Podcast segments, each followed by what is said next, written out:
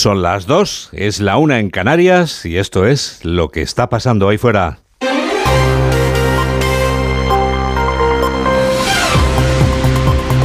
Onda Cero. Noticias fin de semana. Juan Diego Guerrero. Buenas tardes a todo el mundo. Volver a empezar. Hemos entrado en las horas decisivas para el presidente del gobierno y para el líder de la oposición. Mientras Pedro Sánchez llama a los elegidos y coloca las piezas del futuro gobierno, mientras Alberto Núñez Feijó se recompone ya al frente de la oposición y coloca las piezas con las que recompondrá su equipo para afrontar la legislatura de la amnistía en la que sale a vencer después de convencer. Primero, porque vamos a convencer. Y después, porque vamos a vencer. Es verdad que hemos vencido, pero vamos a vencer con más distancia, con más contundencia y con más claridad para que nadie nos pueda quitar lo que hemos conseguido en las urnas libremente.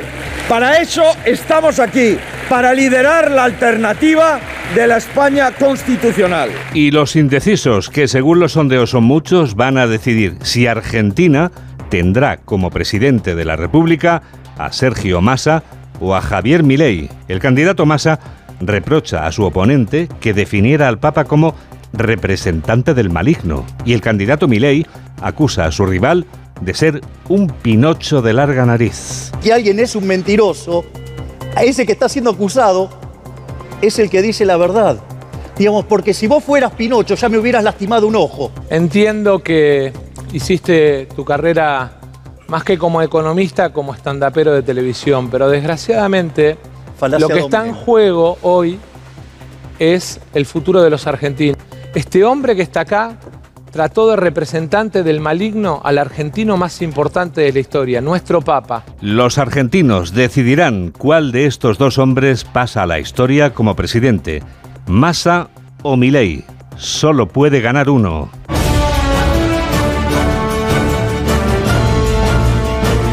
Pedro Sánchez deshoja la margarita de los ministros de su futuro gobierno.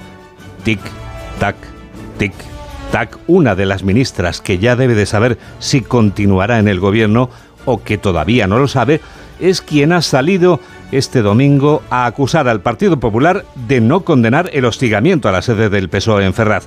Pilar Alegría, que también es portavoz del Partido Socialista, acusa al PP de ser un partido de agitación. Carmen Sabido. Y un partido denuncia a Pilar Alegría que no respeta los resultados de las urnas. La portavoz socialista reprocha a Núñez Feijó que siga callado después de dos semanas de ataques a las sedes del Partido Socialista y sobre todo no es de recibo que una concejala popular de Segovia haya dicho que Pedro Sánchez se merece un tiro en la nuca. No es de recibo que después de más de dos semanas de altercados y ataques a las sedes socialistas por toda España, el señor Feijó no haya emitido ni una sola palabra de rotunda condena. No es de recibo que tengamos que ver cómo una concejala y exalcaldesa de un pueblo de Segovia del Partido Popular pida un tiro en la nuca para el presidente del gobierno y Feijó calle. La todavía ministra reconoce que con el principal partido de la oposición en modo resistencia se enfrentan a una legislatura compleja y asegura que defenderán la democracia con determinación frente a un Partido Popular del que solo podemos esperar división. El Partido Popular ha decidido convertir el papel de la oposición en un papel de ofensiva, agitación y división. El Partido Popular siempre que está en la oposición agita y sale a la calle. Y ahora sale a la calle al grito de igualdad. Pero el Partido Popular sabe que no resistiría ni media consulta a la hemeroteca. Este domingo Pedro Sánchez guarda con hermetismo la configuración del nuevo gabinete. Es día de llamar a Moncloa a los que cesa y las incorporaciones tienen el móvil disponible, la batería cargada, porque la llamada llegará una hora antes de dar la lista de convocados. El partido de Carlas Puigdemont, socio necesario e imprescindible en esta legislatura para el presidente Pedro Sánchez, habla hoy a través de una entrevista en el diario.es, a través de su número 2, Jordi Turul, que asegura que en primavera confía en que los amnistías ya queden libres y hace esta comparación. Lo que no queremos es volver a tener una redición de la ley del solo sí es sí. No parece descabellado el pensar que sería aproximadamente en primavera cuando pudieran eh, cubrirse en este caso los plazos, repito, en el hipotético escenario de esa tramitación por parte del Congreso de los Diputados.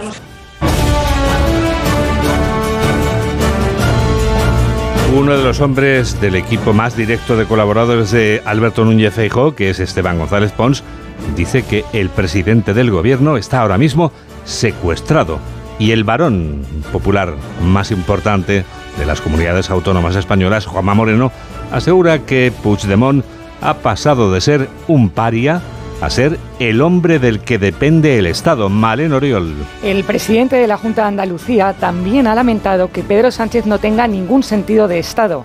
Ha declarado que en España no hay buenos y malos.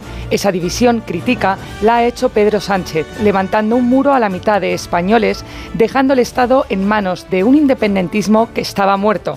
Pero si Puigdemont era prácticamente un paria en el Parlamento Europeo donde nadie le hacía caso. Y ese señor condenado por la justicia y por el Estado de Derecho, es el que está decidiendo, decide y decidirá el futuro de 48 millones de españoles. En esta línea, González Pons ha declarado hoy en una entrevista de The Objective que Pedro Sánchez es una marioneta de Junts y RC. Este va a ser un presidente secuestrado desde el primer día por la voluntad de Junts. La presidencia del gobierno está sometida al chantaje de lo que Junts y Esquerra, Esquerra quieren que haga. Ha criticado que el presidente del gobierno es quien enfrenta a una mitad de españoles con la otra mitad, haciendo también alusión al muro que ha levantado apartando a la ciudadanía que ha votado a la derecha. Dos y siete, una y siete en Canarias. Noticias fin de semana. Juan Diego Guerrero.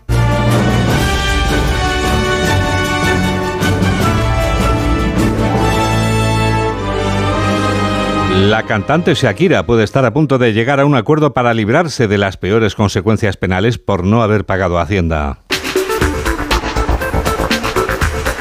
Se trata de descubrir cuántos días vivió en España entre el 2012 y el 2014. Sí, una cuestión de censo. Faltan ya menos de 24 horas para ese esperado juicio. Onda Cero Barcelona, Ricard Jiménez. Faltan menos de 24 horas para que Shakira se siente en el banco de los acusados. Si lo hace, cabe la posibilidad que ingrese 8 años en prisión por 6 delitos fiscales, tal y como piden las acusaciones por presuntamente haber defraudado a Hacienda. Y el caso es jurídicamente complejo, ya que se trata de determinar cuántos días vivió en España entre los años 2012 y 2014. Pero parece ser que se podría llegar a un pacto en las próximas horas, un hecho que ya rechazó la cantante colombiana hace meses, pero que le permitiría evitar el encarcelamiento. De hecho, sería la mejor opción para ambas partes, ya que el artista reconocería los delitos, mientras que las acusaciones se asegurarían una pronta recuperación del dinero defraudado. Haya pacto o no, Shakira tendrá que acudir mañana a la audiencia de Barcelona en una sesión que prevé levantar interés mediático. De un asunto judicial de la expareja de un futbolista a otro caso en que deberá dirimirse en los juzgados la responsabilidad de tres individuos por unos certificados médicos precisamente de futbolistas. Yolanda Viladcans. Se trata de tres presidentes de los equipos de fútbol regional de Andalucía que están siendo investigados junto a otra persona que ya ha sido detenida por la Guardia Civil y a quienes se les acusa de delitos de falsedad documental y usurpación del Estado civil. La investigación se inició en septiembre cuando se tuvo conocimiento gracias a una denuncia de que un equipo de fútbol almeriense había preparado cerca de 150 certificados médicos de futbolistas falsificando firma y sello del personal facultativo. A partir de ahí se tiró del hilo y se comprobó que la persona detenida había hecho lo mismo con deportistas de otros dos equipos de fútbol de la ciudad, falsificando en total más de 330 certificados. Estos documentos médicos son un requisito indispensable para la obtención de la licencia de futbolistas y su presentación a la Real Federación Andaluza de Fútbol es responsabilidad del club. 2 y 10, 1 y 10 en Canarias. Onda Cero, noticias fin de semana.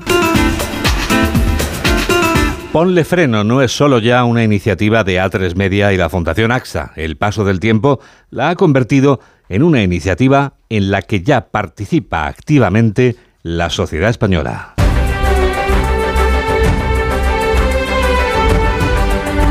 La sociedad española comparte sin duda la aspiración última de esta iniciativa, cero accidentes, porque el Juntos sí podemos es mucho más que un eslogan. Por eso, como ha comprobado un hombre de Onda Cero, la carrera Ponle Freno de Madrid ha vuelto a batir esta mañana su récord de participación. Pedro González. Más de 20.000 participantes, Juan Diego, nada menos. A las 9 de la mañana los alrededores de la Plaza de Colón estaban abarrotados para esta jornada solidaria. Los corredores esperaban con emoción el pistoletazo de salida que una vez más daba el presentador de informativos Matías Prats, quien asume la tarea con honor. Pocas veces puedes disfrutar de un acontecimiento de este tipo y además con la eh, eh, anuencia y permisividad de mis queridos jefes que me permiten desplazarme en día de trabajo. O sea, de aquí me voy a, a la redacción de informativos y es una causa excelente. En esta ocasión los participantes pasaron por la Puerta del Sol, el kilómetro cero de todas las carreteras españolas y objetivo de la iniciativa, mantener el contador de accidentes viales a ese número. Poco más de 30 minutos después del inicio, miles de personas comenzaban a cruzar la línea de metas sudadas, pero realizadas, con sensaciones muy positivas como la de Olga Sánchez, presidenta de la Fundación AXA, satisfecha por los récords que cada año supera por Lefreno. 15 años corriendo para salvar vidas, eh, una afluencia masiva de personas, récord en recaudación, récord en participación, pues estamos pletóricos, muy contentos. 250.000 euros recaudados que se destinarán al Hospital Nacional de Parapléjicos de Toledo para ayudar a las víctimas de accidentes de tráfico a mirar al futuro con esperanza.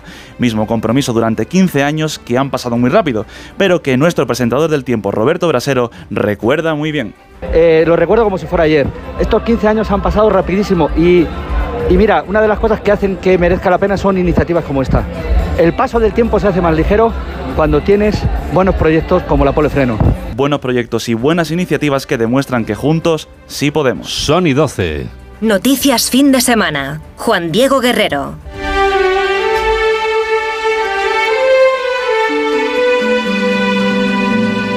La exposición que la Fundación Marta Ortega lleva con las fotografías de Helmut Newton hasta Coruña convierte en un fenómeno importante. Las provocadoras fotografías de la exposición se reúnen en una colección llamada Fact and Fiction, Onda Cero Coruña, Luis Llera. Fact and Fiction son imágenes evocadoras en las que predomina el blanco y negro, auténticas piruetas de luz en las composiciones de su autor Helmut Newton. Escuchamos la traducción del comisario Philip Garner.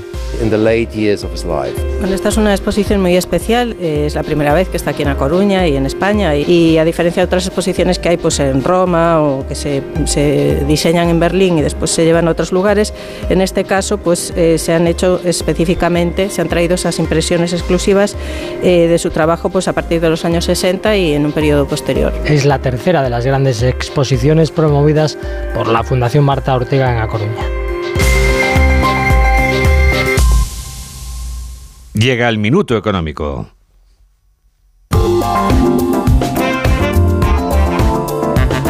Hoy Ignacio Rodríguez Burgos nos explica en un minuto qué tiene que ver un rompecabezas con las letras de cambio. Si Pedro Sánchez hubiera esperado al Black Friday, quizá el coste de la investidura le hubiera salido con descuento. Por delante tiene muchas facturas y deudas que abonar. Cada uno de sus socios quiere encabezar la lista de acreedores. Las tensiones del rompecabezas gubernamental afloraron en el mismo debate de investidura, cuando los independentistas catalanes impusieron cambios en el discurso del presidente que, habituado a los tachones y corte y pega, no tuvo dificultad en variar. Sumar añade crispación con las batallas con Podemos. Los morados se sienten heridos y acorralados y por eso sus zarpazos pueden ser peligrosos en un gobierno que debe enfrentarse a complicados retos económicos, como una evidente ralentización económica que complicará la creación de nuevo empleo, con el objetivo de reducir la jornada laboral, subir el salario mínimo, acompañado de más incrementos de impuestos. Apuntan que a los ricos, pero al final por filtración pagan casi todo el mundo. Habrá que cumplir las reglas fiscales con la palabra recorte prohibida, pero las letras de cambio más onerosas son las firmadas con los independentistas catalanes, como la condonación de 15 mil millones a la deuda de la Generalitat con el Estado, el carácter singular de la financiación con Cataluña, firmado con Junts, que puede abrir la senda hacia el cupo catalano, el traspaso de la gestión de las pensiones al País Vasco acordado con el PNV, todo acompañado con preocupación de empresarios e inversores por la inestabilidad e inseguridad jurídica que introduce la amnistía. Y algunos de estos pactos con Junts se desarrollarán en Suiza, el país de las cuentas secretas. Sánchez no tiene margen de error y defiende un muro contra la oposición, muro que también enjaula a los suyos. Por eso necesita un gobierno blindado. Preparo el abrigo, el gorro, la bufanda, los guantes y las botas de invierno. Mamen Rodríguez Astre, o no va a ser para tanto el frío que viene esta semana que llega ya. Se te va a quedar, Juan Diego, congelado el moquete, fíjate lo que te digo. A partir del lunes esperamos un cambio de tiempo entre el anticiclón situado en el Atlántico y una borrasca mediterránea, se va a crear un pasillo de viento frío del norte que provocará un descenso de las temperaturas, situándolas ya desde comienzos de semana en valores propios para la época del año, incluso más frío. Dicen algunos que invernales. A partir de mediados de semana se producirán heladas en zonas del interior. Las precipitaciones continuarán siendo escasas en la mayor parte del país y solo se esperan en el extremo norte de la península y en Baleares y nieve en las montañas. Enseguida damos la vuelta al mundo en 80 segundos en este programa de noticias que emitimos el mismo día en que la carrera Ponle Freno ha batido récord de participación. Más de 20.000 personas, como les hemos contado ya, en la carrera que ha vuelto a arrancar con el pistoletazo de salida de Matías Prats. Hola, soy Matías Prats y yo también escucho Noticias Fin de Semana con Juan Diego Guerrero.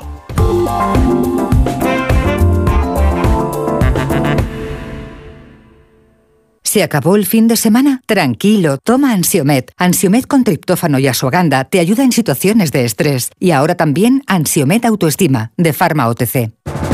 La Eurociudad del Guadiana, un proyecto pionero. Se trata de una agrupación europea de cooperación territorial, integrada por el municipio español de Ayamonte y los municipios portugueses de Castro Marín y Villarreal de Santo Antonio. Un proyecto en línea con la Estrategia Europea 2020 para un crecimiento más inteligente, sostenible e integrador. Para promover la convergencia institucional, económica, social, cultural y medioambiental. Y para conocer más a fondo la Eurociudad del Guadiana, el miércoles 22 de noviembre, Julia en la Onda se realizará en directo desde el Ayuntamiento de la Ciudad de la Luz, Ayamonte, Huelva, con la colaboración de la Diputación de Huelva, el gobierno de una gran provincia. El 22 de noviembre, a partir de las 3 de la tarde, Julia en la Onda desde Ayamonte, con Julia Otero.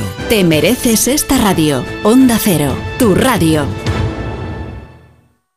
Noche de tos. Respira. Toma Herbetón Respir. Herbetón jarabe con extractos de pino y eucalipto es expectorante natural y antiinflamatorio pulmonar. Herbetón Respir. Consulte a su farmacéutico o dietista. Síguenos en Twitter en arroba noticias FDS. 2 y 18, 1 y 18 en Canarias. Es el momento del Foreign Affairs. Son las noticias del resto del mundo. ¿Dónde empezamos, Mamen? Pues lo hacemos en Oriente Próximo y con una esperanza. Todo apunta a que Israel, Estados Unidos y Hamas estarían cerrando un acuerdo para liberar a decenas de rehenes a cambio de cinco días de pausa en los bombardeos de Gaza. A la espera de su entrada en vigor, Médicos Sin Fronteras denuncia un ataque a uno de sus convoyes en la zona. Transportaba personal de la organización y ha provocado un muerto y un herido. Trataban de evacuar personal de esta organización y a sus familiares al sur y es que la situación en Gaza es un horror. Escucha este gazatí desplazado al sur. Vengo del norte de Gaza, de la calle Al-Yalá, entre la ciudad de Gaza y de la calle Al-Yalá. La situación es terrible, es una catástrofe, es increíble, es inhumanidad. Hay muertes en las calles, niños en las calles muriendo, la gente bajo los escombros gritando, la sociedad civil no puede ayudarlos debido a la grave escasez de equipo de defensa de la sociedad civil. Entonces la situación es terrible, es un genocidio, es una verdadera catástrofe. Dice el ministro de Defensa que cada día que pasa hay menos lugares por donde los terroristas puedan deambular. La carretera es un peregrinar constante. Buscan refugio en el sur. Hemos visto a un joven palestino conduciendo un carro tirado por burros cargado de cadáveres. Los recoge para darles un entierro adecuado. Estos son cinco cuerpos de mártires, una mujer y cuatro hombres. Las personas están una al lado de la otra. Yo los puse en el carro y algunos hombres me ayudaron. El Ministerio de Sanidad de Gaza anuncia que 351 pacientes con cáncer podrán salir desde Egipto, volarán a Turquía donde continuarán con el tratamiento. Hasta allí también viajarán 30 bebés prematuros para recibir la atención médica adecuada. Y es que añade este ministerio que todos los hospitales de Gaza están fuera de servicio. Israel amplía la operación terrestre en Gaza mientras busca a los líderes de Hamas. Netanyahu defiende sus actuaciones en la zona. Israel respeta las leyes de la guerra. Así es como funciona nuestro ejército, el ejército más moral del mundo. La ayuda humanitaria también es vital para mantener el apoyo internacional. Sin ayuda humanitaria, incluso a nuestros mejores amigos les resulta difícil apoyarnos con el tiempo y será muy difícil para nosotros continuar la guerra hasta el final. Y mientras tanto, el primer ministro habla de miles de israelíes que marchaban hacia su oficina en Jerusalén. Exigen al gobierno que tome medidas para liberar a los rehenes. Today is my uh, husband's birthday. Hoy es el cumpleaños de mi marido. Tiene 63 años. Y su madre, Jaffa Harab, está secuestrada. Ella tiene 85 años. Y no estamos con ella. Y estamos marchando. Estamos marchando hasta Jerusalén para traerla de vuelta, para gritar y decir que ella debe estar aquí para regresar. con todos los secuestrados. No tenemos tiempo. No tenemos una hora más. No sabemos si ella está viva. Israel prometió aniquilar a Hamas y lo está cumpliendo. Los dos camiones de combustible que ha permitido que entren no son una cesión. También dijimos que no daremos combustible a Hamas y eso es correcto.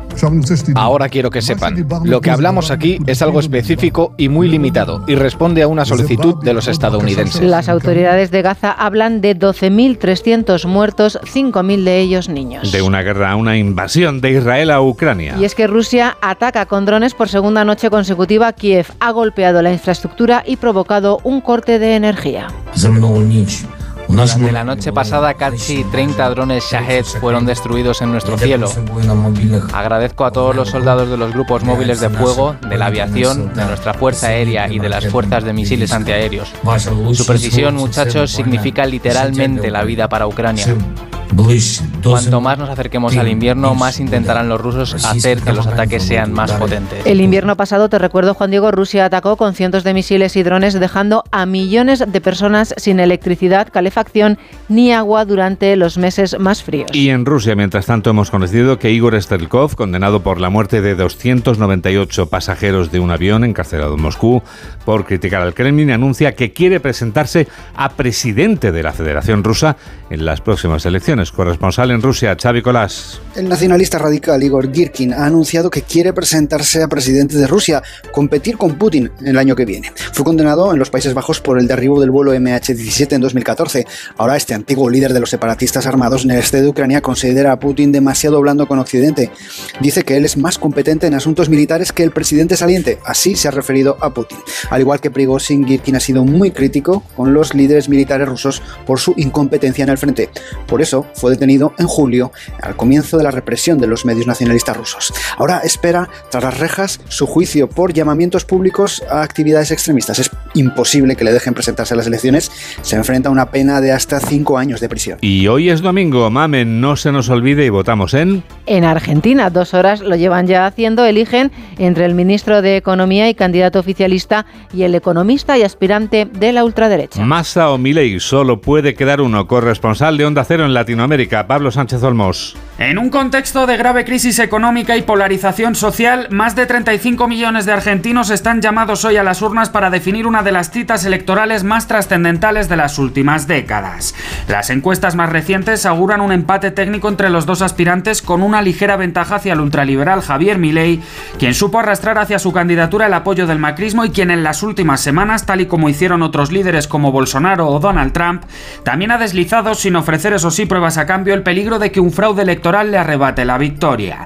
Por su parte, Sergio Massa confía en que su moderación y el temor al rupturismo que representa Milei hagan olvidar a los votantes que mientras fue ministro de Economía duplicó la inflación del país. Medio millón de argentinos votarán desde el extranjero, alrededor de 110.000 podrán hacerlo desde España. Vamos a saltar hasta Europa, si te parece, Mamen hasta Europa y nos vamos de subasta. Tenemos una botella de whisky de 1926 vendida por 2,4 millones de dólares, el triple del valor mínimo estimado. Añejo en barricas de Jerez durante seis décadas y en 1986 embotellaron solo 40 ejemplares. Vamos a ver en qué queda la cosa, porque vamos a terminar y lo hacemos bailando, ¿verdad? Sí, con una de tus canciones favoritas.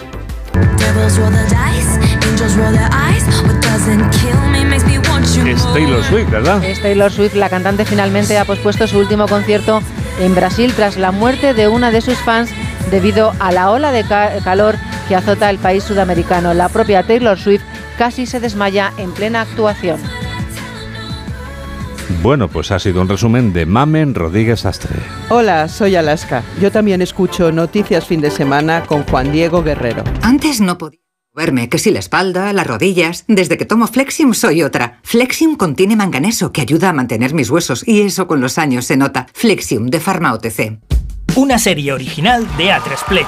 Un musical de melenudos y un Cristo revolucionario. Empeñes en hacer algo para lo que este país no está preparado. Camilo Superstar. El mayor espectáculo que se ha hecho jamás en España. Ya disponible solo en A3 Player y cada domingo un nuevo capítulo. Hola, amor. Estoy con el portátil buscando alarmas. ¿Y qué has encontrado? Pues la que todo el mundo recomienda es la alarma de Securitas Direct. Además es la que tenemos en el trabajo. Y ahora que me fijo, veo sus placas por todo el barrio. Protege tu hogar frente a robos y ocupaciones con la alarma de Securitas Direct. Y este mes, al instalar tu alarma, te regalamos el servicio botón SOS en tu móvil para que toda tu familia esté protegida ante cualquier emergencia. Llama ahora al 900-272-272. Síguenos en Facebook en Noticias Fin de Semana Onda Cero. Titulares del deporte con David Camps. España-Georgia a las 9 menos cuarto en el estadio de Zorrilla en Valladolid para cerrar la fase de clasificación para la próxima Eurocopa. Compromiso internacional que detiene la liga en primera división, no así en segunda. Desde las dos, Racing de Ferrol Burgos empata cero en el marcador.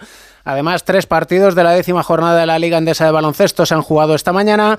Real Madrid 93, Unicaja 99, primera derrota del Madrid de esta temporada. Manresa 76, Obradoiro 56 y Granada 91, Andorra 88 por la tarde, Murcia Barcelona, Basconia Valencia y Juventud Bilbao. Además, esta tarde atentos al Gran Premio de Qatar de motociclismo y en el Gran Premio de Las Vegas de Fórmula 1 meritorio sexto puesto de Carlos Sainz, noveno ha sido Fernando Alonso. Y ahora lo que va a pasar ahí fuera la semana que viene.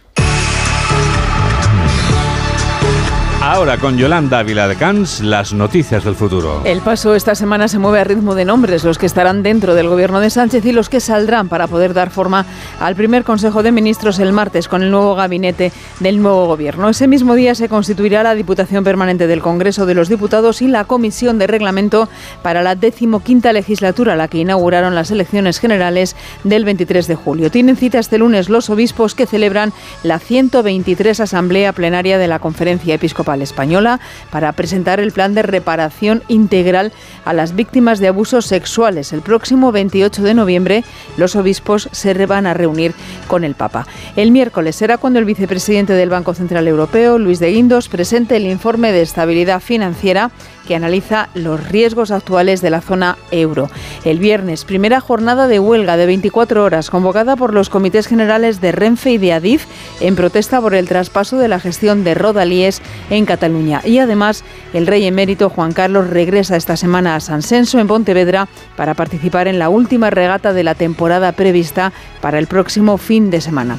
En nuestros días mundiales, JD, mira, voy a apuntar todo en la agenda pues para que no pues se me apunta olviden. porque hay un montón. Voy a empezar a apuntarlos todos de un uno y con detalle además. Vamos, mañana apunta Día Universal del Niño. El Importante. del niño, de todos claro, los ¿qué me vas a niños. decir que soy un niño. ¿Verdad? Claro, no a has ver si algún día crezco. El martes saludamos al Día Mundial del Saludo, es decir, que tenemos que saludar mucho ese día a todo el mundo, Hombre, porque es el Día Mundial del. Saludo. Ah, por supuesto. El miércoles, algo que a ti te encanta es el Día de la Música. Oh, maravilloso, ¿Verdad? maravilloso, maravilloso. El jueves es el Día Internacional de la Palabra y también de Acción de Gracias, muy celebrado en Estados Unidos. Claro, esa semana esperamos siempre con fruición los comentarios de Agustín Alcalá desde los Estados Unidos de América. Esas cenas con el pavo, que es el alimento fundamental en las mesas de allí. Cierto, cierto. Y los regalos y, Y el Black regalos. Friday, claro, claro, que lo que vas a contar claro, ahora, claro. Porque, porque el viernes tenemos el día de no comprar nada que se contrapone al Black Friday, que es el- Eso es. ¿Has visto cómo había un montón? Pues el eso. día en el que yo me desato y empiezo a comprar por todas partes. en fin, bueno, pues me parece muy bien. Mira, le vamos a preguntar, si te parece, Yoli, a Mamen que nos explique cómo escuchar este programa de noticias de Onda Cero que realiza Gabriela Sánchez y que produce la propia Mamen. ¿Cómo escucharlo, Mamen, a través de cualquier dispositivo electrónico? Mira, el viernes es un buen día para que la gente se compre un transistor, Juan Diego. Ay, para qué bonito, un transistor, claro. qué tiempos aquellos. En Onda Cero Claro. estamos, en Madrid en el 98.0 y en la web de Onda Cero te vienen todos los diales de todas las provincias. No me digas. Nos puedes escuchar en directo y también en la radio que te vas a comprar. Muy bien, me parece estupendo. ¿Nos recuerdas la red social de Facebook, cómo se llama nuestro grupo? Sí, recuerda poner en el buscador Noticias Fin de Semana de Onda Cero. Tenemos también una cuenta en Twitter. Arroba ¿verdad? Noticias FDS. E incluso tenemos una en Instagram. Guerrero-Juan. Y además tenemos una lista de reproducción con toda la música que coleccionamos naturalmente en este programa. Noticias FDS Canciones 23-24. Ya está preparado Carlos Rodríguez como el perro y el gato. Comienza en un segundo. Gracias por estar a ese lado de la radio. Adiós. Noticias fin de semana. Juan Diego Guerrero.